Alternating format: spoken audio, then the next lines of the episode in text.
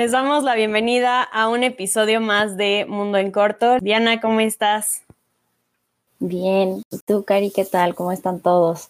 Medio celebrando el hecho de, de, que ya por fin hemos podido registrar a papás y abuelos. Les recordamos que ya se habilitó el registro para las vacunas en México, entonces en la página de Mundo en Corto está ahí la liga y demás para que si no lo han hecho, no lo olviden, es muy, muy importante empezar a registrar a la población mayor de 60 años. Pero pues el día de hoy vamos a hablar de un tema interesante, me parece muy lamentable, hay que decirlo, porque Mariana Sánchez pues era una estudiante de medicina, una pasante de medicina que fue asesinada en Chiapas, que a diferencia de muchos feminicidios, ninguno, ninguno es peor que otro, todos se lamentan, duelen y se pide la justicia, pero creo que en este feminicidio en especial, no sé cómo lo veas Diana, ahorita lo comentaremos, me parece que además de, la categoría de vulnerabilidad que es ser mujer en México, tenía la característica de estudiar medicina, una carrera que, sobre todo en las condiciones que actualmente atravesamos de una pandemia,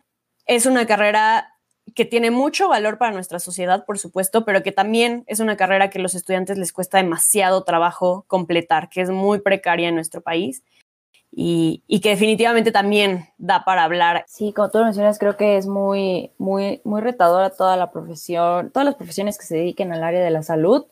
Eh, voy a hacer énfasis en, médicos y enfermería, sobre todo porque definitivamente em, el, sueño de poder solidarizarse y apoyar, apoyar a toda la comunidad es de varios, es de muchos y de repente vemos muchísimas batas blancas pero son pocas las oportunidades y, la dignificación de estas labores, ¿no? Y justamente creo que eh, el feminicidio de Mariana atraviesa, como tú dices, muchísimas realidades, no solamente el de las mujeres, sino también la vulnerabilidad de, estudiantes, como lo mencionas, y sobre todo pues, en, este, en este sector, creo que hay que hacer bastantes reflexiones al respecto. La primera es que es bastante abrumador y, y pega muchísimo seguir viendo noticias tan devastadoras sobre continuos feminicidios, ¿no? Las cosas no mejoran, incluso van peor. Y pensaríamos que de repente un cambio de gobierno, un cambio de perspectiva, eh, de, idea de autonombrarse gobiernos feministas, política exterior incluso feminista nos están pintando, pues nos daría como resultado más sensibilización hacia estos temas, mayor justicia, cambios reales y las cosas pues no, no van por ese lado sino que todo lo contrario. Y creo que en este caso específico podemos ver los fallos desde muchísimos frentes. El caso particular de Mariana eh, pega porque entre las críticas más fuertes que se dan cuando se revictimiza, porque eso es lo que se hace a, a las víctimas de feminicidios, es señalar de, falta de denuncias, ¿no? Señalar que no hubo una, pronta denuncia, señalar que, fue responsabilidad de la víctima, nunca, nunca lo es, pero ese siempre es como la cantaleta que nos vienen a pintar muchísimas personas para decir que, que no fue un crimen de odio, de discriminación de género, entre otras cosas. En este caso particular, Mariana hizo su denuncia a tiempo sobre de haber sido víctima de abuso sexual ante la fiscalía, quienes no fueron responsables, una autoridad, primer fallo, que no solamente no dio seguimiento como, como meritaba el proceso, una vez más, impunidad en el sistema, continuó acercándose a la Secretaría de Salud, que en, el servicio social, específicamente en médicos y en enfermería, eh, va muy de la mano con esta Secretaría porque los despliegan alrededor del país en comunidades, en localidades súper, súper lejanas para poder desarrollarse y poner en práctica sus conocimientos. Se acerca a la Secretaría y la mandan de vacaciones, como si con esto eh, se olvidara el trauma, como si con esto elimináramos la violencia. Eh, y de repente no, no con sorpresa, lamentablemente, pues Mariana eh, fue víctima de feminicidio, ¿no? Están entre que si fueron de la localidad, que si fueron compañeros, que quien haya sido fue un feminicida o fueron feminicidas. Y pues hay exigencias de justicia y nos unimos a ellas porque esto no puede seguir sucediendo y más peligroso aún a consideración de que hablamos de un estudiante que sí se, acercó a las autoridades correspondientes y a quien se le dio la espalda. Así es, como bien mencionas, ya había habido una denuncia previa que obviamente fue ignorada por completo y que, bueno, tristemente la consecuencia es esta, ¿no? Y, como dice siempre, es como, bueno, ¿y por qué no denunció antes? Sí denunció antes, pero no fue suficiente. Y creo que el tema de, lo que mencionas del personal de salud, o bueno, más bien los estudiantes de las ciencias de la salud, que pueden ser doctores, enfermeros o, carreras eh, que van en, el, en la misma área, llega a ser bastante preocupante justo esto que decías, ¿no? De que los mandan a comunidades muy lejanas y en algunas a lo mejor no tan lejanas, pero sí en condiciones pues bastante complicadas. Y a mí me llamó mucho la atención que cuando tomó las redes sociales el caso de Mariana Sánchez, llegué a ver a muchos conocidos que estudian precisamente medicina que comentaban este tema, que realmente les da miedo el momento de llegar a, este proceso de su carrera, de ir a una pasantía, de, de realizar el servicio social, porque sabemos que las condiciones son realmente complicadas. Y vamos a intentar abarcar en este episodio pues lo que pensamos acerca del servicio social, de la figura, porque definitivamente tanto tú como yo, como universitarias y aquellos que nos siguen que ya acabaron una carrera o están en el proceso, pues saben lo que es enfrentarse a un servicio social y cada quien pues de distintas perspectivas y de distintas trincheras y realidades.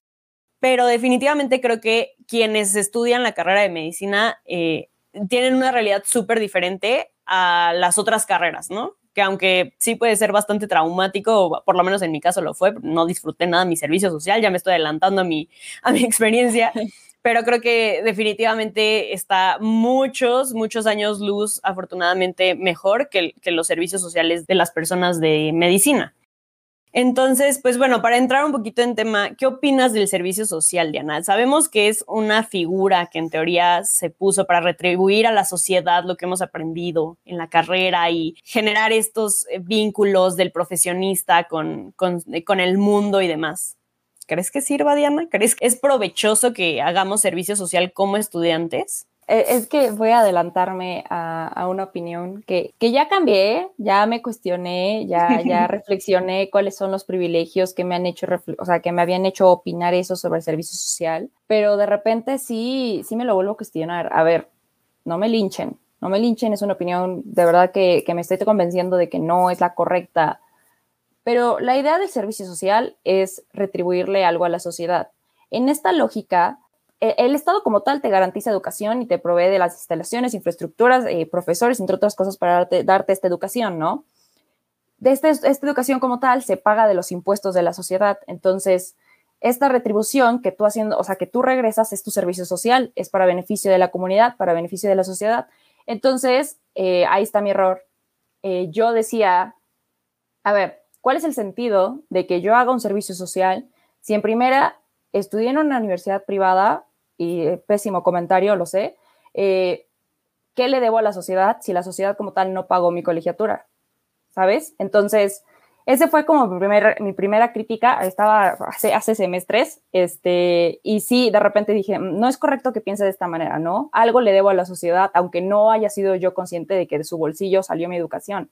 No solamente es una labor que tendrían que hacer estudiantes de, de universidades públicas, ¿no? Entonces digo, ¿cuál es, el, ¿cuál es el argumento? Y de verdad que estoy tratando de entender qué es lo que significa hacer un servicio social. Ya lo hice y más adelante vamos a hablar de, experiencia. Hice dos servicios sociales por si mi crítica no era suficiente. La vida me dijo, no, no quieres ser social, muy privilegiada, muy esto, pues te echas doble, te echas doble. Entonces, eh, creo que esa fue como una de las críticas que más me, me hizo pensar. Dije, neta, es justo que hagamos servicio social, porque hay que ser muy honestos eh, la idea es buena de hacer un servicio social. La realidad es que las universidades son el vínculo principal a acercarte a una empresa, acercarte a un organismo, acercarte a la institución donde lo vas a desarrollar. Y muchas veces, aunque no es la idea, terminas haciendo de todo menos servicio social, que tendría que ser un tema de solidaridad, un tema de crear comunidad, un tema de desarrollar un proyecto que además de poner en práctica tus competencias y tus conocimientos, vaya la redundancia, pues, cree un impacto positivo en, el espacio donde te estás desenvolviendo, en la sociedad, y que eso te permita entender e involucrarte en las dinámicas de tu localidad, de tu estado, incluso de tu país. Esa es la idea de un servicio social.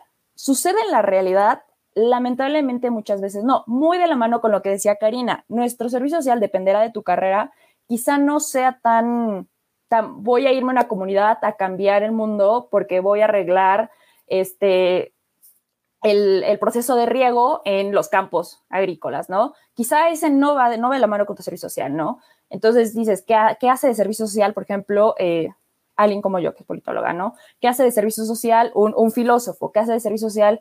Entonces, si te pones a cuestionar cada carrera, qué es lo que pueden hacer de servicio social, vas a darte cuenta que muchas veces no hay los suficientes espacios o no se generan los suficientes vínculos para que esta idea del servicio social pues tenga, cumpla con su propósito. Terminas saliendo nada más a, a servirles cafés, porque pasa, tengo compañeros que les pasó, y entregar nada más eh, bullet points de lo que dijo en la mañanera y al final de cuentas, pues eso no le está sirviendo a nadie, no estás cambiando el mundo, por así decirlo.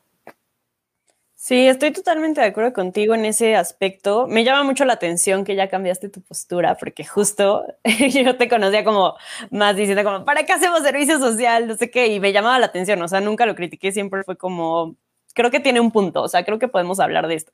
Definitivamente, como lo dices, pues es desde una postura de privilegio donde afortunadamente las dos pudimos pagar pues nuestra educación en una universidad. Y no es la realidad de muchos estudiantes dentro del país pero sí considero que si la idea es que empaticemos con aquella sociedad que es lejana justo a nuestra comunidad universitaria, a nuestros contextos, a nuestras realidades, yo creo que no se logra en mi experiencia, porque como dices, o sea, lo, los requisitos que a veces ponen para que tú puedas realizar tu servicio social llegan a ser bastante absurdos desde mi punto de vista en algunas ocasiones, donde lo que menos haces bien comentas, es servir a la sociedad, ¿no? Terminas sirviendo cafés o ni eso, o sea, hay personas que realmente te dicen como, a ver, hazme estas presentaciones y ya, te, te libero tu servicio, ¿no? Y no son presentaciones que requieran absolutamente nada de tus conocimientos profesionales, ¿no? Que has adquirido en la carrera. Entonces, yo lo que he percibido es realmente al contrario, que el servicio social aleja a las personas de la sociedad y van mucho, mucho menos eh, entrometerse a las sociedades y a las problemáticas de las comunidades como tal. Me quiero mencionar eh, que sí está previsto en la ley, porque había muchos que decían como, ¿y por qué me obligan a hacer servicio social si, si es mucho? O sea, se tiene esta idea de que es, por ejemplo, de universidades públicas, pero no, en la ley de la, ley reglamentaria del artículo quinto constitucional, recordemos que el artículo quinto constitucional es relativo al derecho de trabajo de todos que tenemos, menciona en el artículo 52 de esta ley reglamentaria que los estudiantes de las profesiones y los no mayores a 60 o que no estén impedidos por alguna enfermedad grave deben prestar un servicio social. Es decir, es un requisito para que tú puedas ejercer tu profesión. No es tanto como una imposición al tema educativo, sino ya a tu etapa post universitaria pero obviamente lo tienes que desarrollar durante tu universidad, ¿no? Y por ley te piden un mínimo de seis años en las carreras generales, eh, bueno, en la mayoría de las carreras, pues, y un máximo de dos años. En la carrera de medicina destaca que el servicio social es de un año mínimo. Entonces ahí empieza una primera diferencia muy, muy burda comparada a estas diferencias que hemos comentado y que vamos a, profundizar ahorita sobre las condiciones, ¿no? A mí me llamaba mucho la atención una imagen que vi en Twitter, que era una comunidad justo y tenían un cartel que decía, no somos ratas de laboratorios, no nos manden a sus pasantes, hablando del tema de medicina.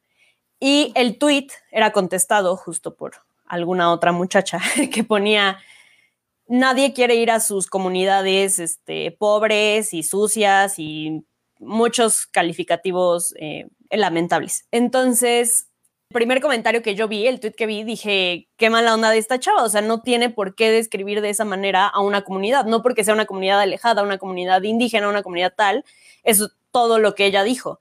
Pero por otro lado, también dije, ay, como que el cartel, entendí, entendí un poco este enojo y entonces eso me hizo mucho ruido en mi cabeza. Y no tengo ahorita una postura como tal, pero me gustaría comentar contigo acerca de qué opinas de esto, porque por un lado sí digo, bueno, es que también porque mandan a los estudiantes a lo más alejado y tenemos un poco esta percepción de que entre más lejos está es peor y hay más delincuencia, pero a veces no solo es percepción, a veces es realidad. Entonces, oh, no sé, ¿qué, ¿qué, piensas de todo esto? Bueno, yo, yo para eh, responderte voy a irme de la mano con el comentario que nos hace Karina Sosa, que nos habla de que deberían, eh, justamente el Servicio Social de Estudiantes de Medicina debería ser más protegidos y que el gobierno le dé esta seguridad, ¿no? Y también Fanny Meneses nos menciona que en el área de salud muchas veces el servicio social es cubrir necesidades de falta de personal. Esto es muy cierto. el, el comentario que voy a hacer va mucho en respuesta, o más bien en reflexión de lo que yo vi del proceso de mi hermana. Mi hermana es médico. Es un temón. Es un temón porque la universidad les manejaba la distribución de su servicio social por promedio y ahí se iban a la secretaría. O sea, en ese momento la pauta era eh, los primeros en elegir comunidad o lugar o localidad para su servicio social o conforme los iban distribuyendo es por promedio, ¿no? Entonces, si de repente, eh, pues tu número, porque te, te marcan como número, es del mínimo aprobatorio, te vas a ir hasta San Juan de no sé dónde, ¿no? Y los buenos promedios terminan haciendo su servicio social en la clínica de la esquina de su casa, ¿no? Que no es que esté en mejores condiciones, pero definitivamente son rumbos más conocidos. Es un contexto en el que sí se encuentran ubicados, en un contexto en el que no se tienen que, que movilizar, no tienen que costear una habitación, porque el servicio social, ojo, no es pagado. El servicio social no es pagado. A los médicos, sin embargo, sí les retribuyen económicamente, este, dependerá el lugar y todo esto, pero es insuficiente. Eh, en el caso de mi hermana, por ejemplo, la mandaron a Tehuacán. En el estado de Puebla, eh, la localidad es de las más peligrosas en cuestiones de feminicidios, ¿no? Entonces, claro que no es San Juan de no sé dónde, pero existía este riesgo y este temor de no conozco allá, parte de mi hermana, no sé cómo moverme, no sé dónde voy a quedar, va a ser caro, va a ser esto y lo otro, y es peligroso ser mujer allá. O sea, en todos lados, pero allá eh, es el foco rojo, por ejemplo. Y si te tienes a pensar, qué miedo, ¿no? Qué miedo porque, porque ¿cuál es la garantía? No solamente se debería protegerte la Secretaría de Salud, tu universidad tendría que hacer un respaldo. Como ya lo vimos en el caso de, Mariana, muy lamentablemente, no sucede. No sucede y también pasa mucho que las comunidades, las comunidades, no, no existe la preparación, porque tendría que ser mutuo, me parece, para que el contexto reciba a los médicos y para que los médicos se sensibilicen al contexto al que se van a integrar. Es un proceso de adaptación doble hay, comunidades en las que están acostumbrados, acostumbrados a literalmente lidiar con enfermedades, pues con medicina empírica, ¿no? Con, eh, esta medicina tradicional, que son pues más o menos eh, chamanes, hierbas, entre otras cosas. Entonces, si llega un médico a tratar de darles un medicamento, una pastilla, una inyección, y si el paciente, el paciente no mejora, hay casos y noticias, pueden googlearlo, matan a los médicos, violan a las doctoras, es un tema muy complicado y lo vimos sobre todo ahorita, por ejemplo, con el COVID, sin irse muy lejos, no solamente con pasantes de servicio social, médico que no lograba sacar adelante al paciente, médico que de repente ya estaba siendo linchado. Es decir, los médicos, aunque hacen una gran labor, una increíble labor, no son manos milagrosas y la expectativa que se tiene a falta de, o sea, a falta de información es que sí suceda. Entonces, ese es el mayor riesgo, que no hablamos de un servicio social donde vas a ir a hacer un, cambio en, un PowerPoint, como mencionaba Karina, no vas a ir a hacer un cambio eh, de una iniciativa, por ejemplo, por muy propositivo que se te permita hacer en el espacio. Es un servicio social que te pone en contacto con la calidad de vida de las personas, con la salud de vida de las personas, con la salud y la vida de las personas como tal ahí está el riesgo, eh, ahí está la mayor seriedad del tema del servicio social, sobre todo en el contexto de los médicos. Sí es mucho de cuidado entender que ojalá, ojalá tuvieran mayor respaldo, ojalá, como mencionaban, eh, si no es un pago, la retribución fuera correspondiente al riesgo que se, les, que se les pone enfrente y en consideración de todo lo que significa hacer un servicio social. E, esa es mi opinión sobre, el, sobre todo este tema de la salud y de, los médicos enfermería que se dedican a hacer y que tienen que pasar por esta fase obligatoria del servicio social, que no es sencillo, es un paso muy, muy importante en su carrera porque no todo es texto. O sea, en el libro te dicen una cosa, en el laboratorio, en las prácticas aprendes otra, en tus guardias, de repente en las prácticas profesionales viste otro asunto y te vas a, la comunidad donde igual y no vas a tener ni vendas, ni guantes, ni cubrebocas, ni todos estos instrumentos que son básicos para que tú puedas prestar el servicio por el que se te está pidiendo que te encuentres en la localidad, ¿no? Ese es un reto, un reto enorme, definitivamente. Quiero comentar que hay una norma, una norma oficial mexicana, es la 009-SSA3-2013, por si alguien la quiere buscar, que establece las condiciones mínimas de seguridad que deben de tener justo los pasantes eh, de servicio social, ¿no? Los pasantes de medicina. Sin embargo, esta norma, claro que es ultra pasada por encima, como muchas otras en nuestro país. Y me llamó también mucho la atención una investigación, un artículo que publicó el Universal, lo publicó en 2016, entonces tal vez las cifras hay que actualizarlas, pero bueno, lo que ellos comentaban es que de 2007 a 2015 lograron recaudar 84 denuncias de todos estos problemas que veíamos, ¿no? Robo, asalto, este, violaciones, abuso, amenazas, etcétera, de parte de las comunidades a los pasantes de servicio social en 21 entidades, en 21 de las 32 entidades de nuestro país. Y sin embargo, cuando le pidieron la información a la Secretaría de Salud a través del INAI, ya lo hemos comentado en otros episodios, les dijo que no tenían información porque ellos no creen o no han analizado que hay a lo mejor una relación entre la carrera y la, condición de pasante con eh, los actos delictivos que se actualizan. Entonces, pues una vez más, el periodismo, me parece, hace este contrapeso a las instituciones y por supuesto que, que nosotros como sociedad estarlo vigilando, analizando y criticando. Pero también me llama mucho la atención la poca responsabilidad que tienen las universidades sobre el tema. Lo, comentabas al inicio del programa.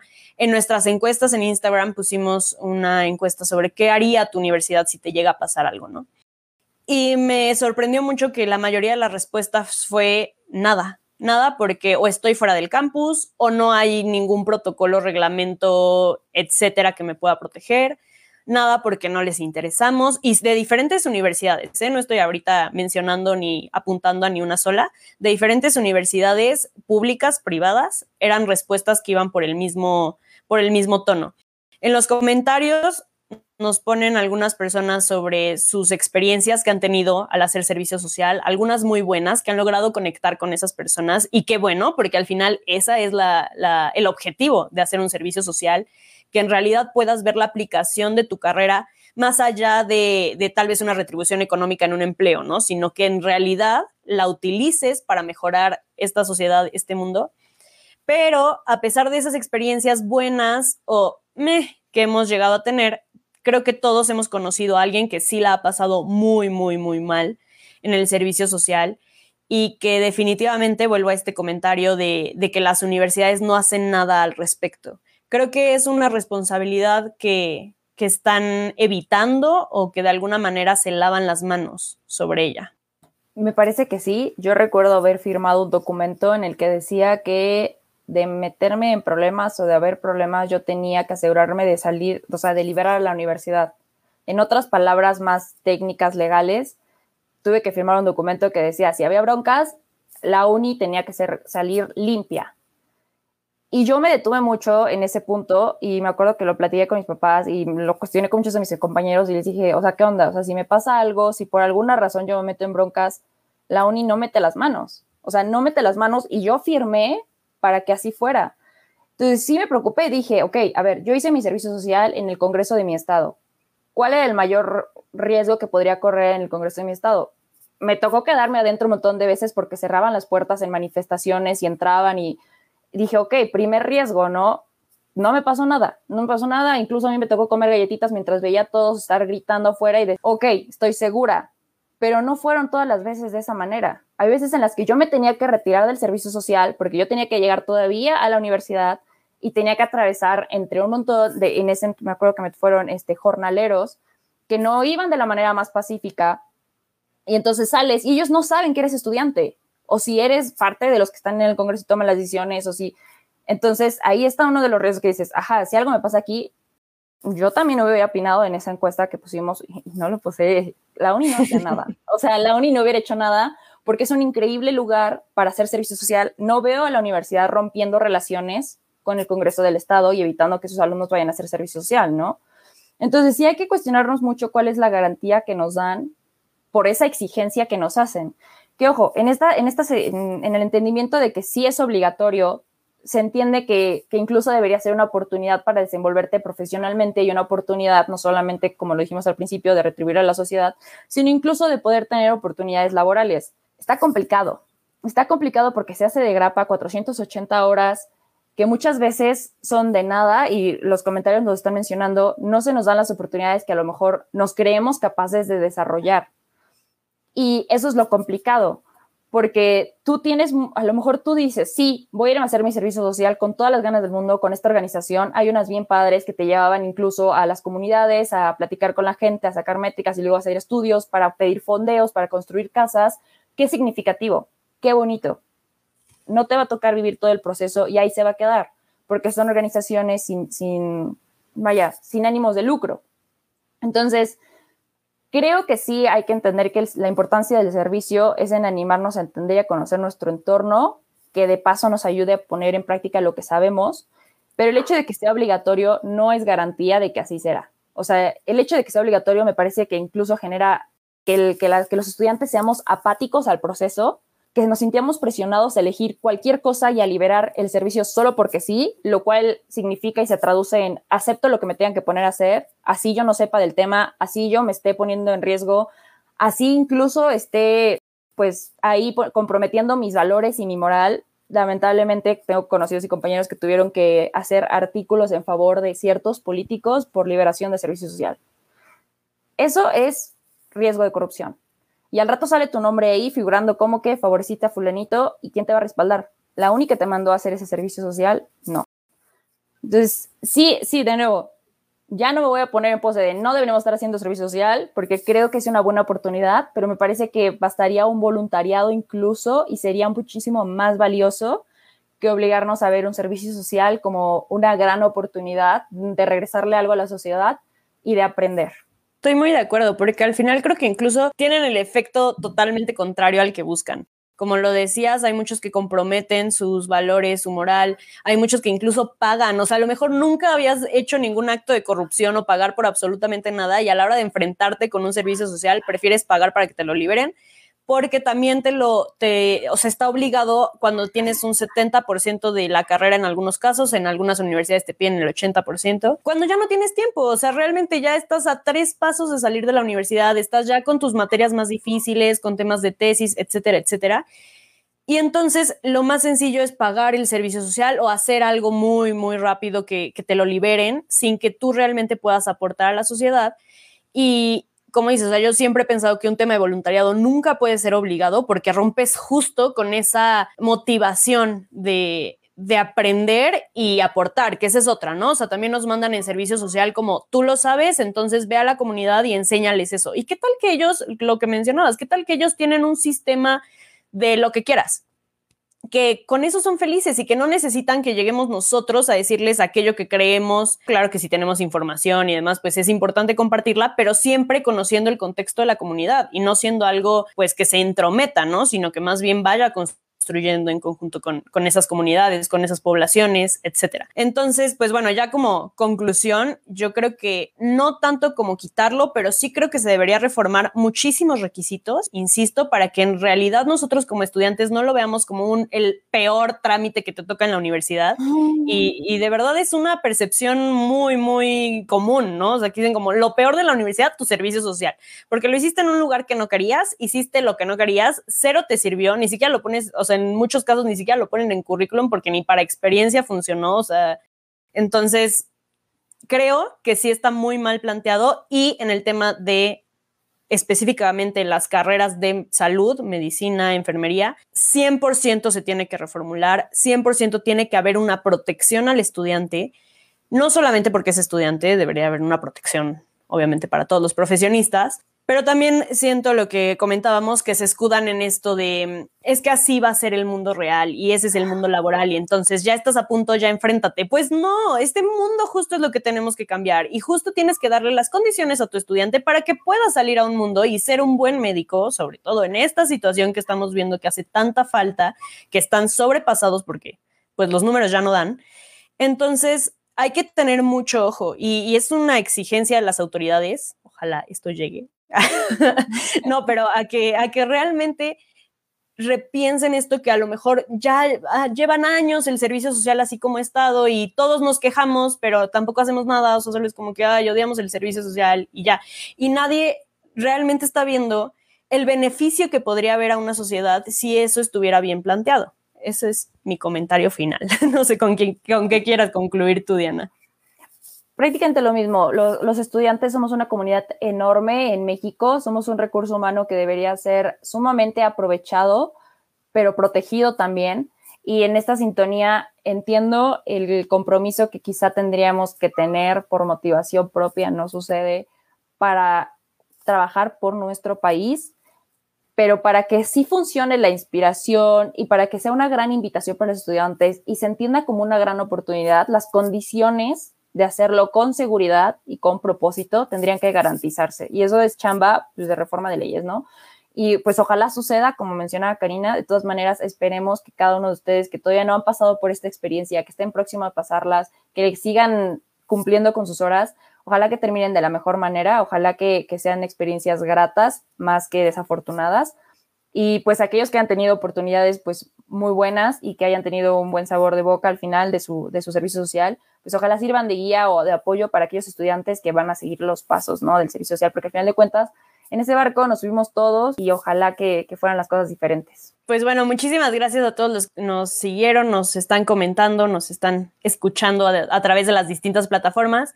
Les recordamos que el martes pasado subimos una recomendación padrísima de aplicaciones con, sentido, aplicaciones solidarias, y tenemos un grupo en una de ellas. Entonces, para que se unan y entre todos justo aportemos a la sociedad desde donde podamos, cada quien a través de las medidas que pueda, pero creo que sí está en cada uno de nosotros justo poner eh, nuestro arrocito en el cambio. Entonces, pues bueno, los invitamos también a que nos sigan en todas las redes sociales. Estamos en Instagram, en Facebook, en Twitter y en YouTube. Y claro, en cualquier plataforma de podcast. Muchas gracias por compartir y por ser parte de esta muy bonita comunidad de Mundo en Corto. Ojalá que en un futuro podamos empezar a liberar servicios sociales. Van a ser servicios que en realidad van a aportar, que en realidad van a ser buenos para la sociedad, pero bueno, ya será un plan a futuro. Muchas gracias, Diana. A ti, que estén muy bien. Cuídense mucho.